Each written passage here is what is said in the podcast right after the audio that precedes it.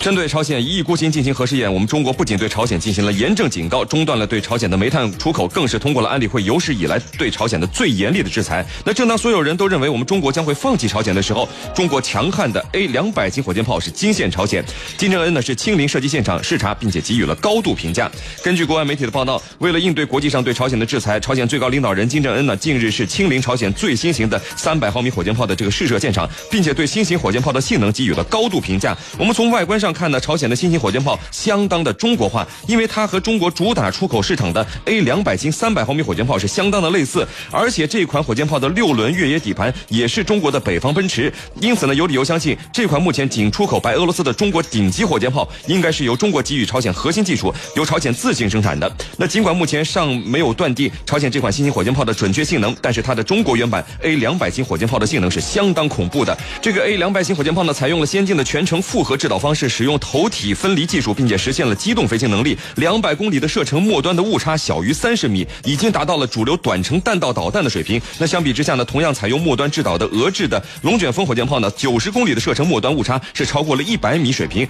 因此，如果朝鲜这款新型火箭炮拥有类似 A 两百的性能，则它的可怕性能已经不再局限于对首尔发起毁灭性的打击了。两百公里的射程已经足以覆盖韩国一半的国土。如果换一种说法，就是按照美韩最新对朝的五零三零作战计划，朝鲜这款新型的火箭炮的火力。已覆盖了美韩联军的二线部署。如果这款新型的火箭炮真的是源自于我们中国，那么我们中国是否真的释然了此前朝鲜一系列的核试验、导弹与火箭试射对本国造成的伤害了呢？答案是否定的。那这个朝鲜不能拥有核武器，这是我们中国的原则。但是对于一个身处四战之地的小国，而且作为我们中国至关重要的战略缓冲地带，我们中国又必须让朝鲜在面对美韩严峻军事威胁的时候，能有一定的战术还手能力。那面对这种情况，远程火箭炮就成了一个最佳的选择。大家都知道，就是即使让朝鲜穿越时光隧道，令其的核技术呢在一夜之间突进几十年，它也无法具备达到实战标准的核力量。因此，这个朝鲜始终发展核力量，很大程度上还是期望能以部分或者全部放弃核力量，来换取外界的军事和民间的支持。如果我们中国真的向朝鲜输出了 A 两百火箭炮技术，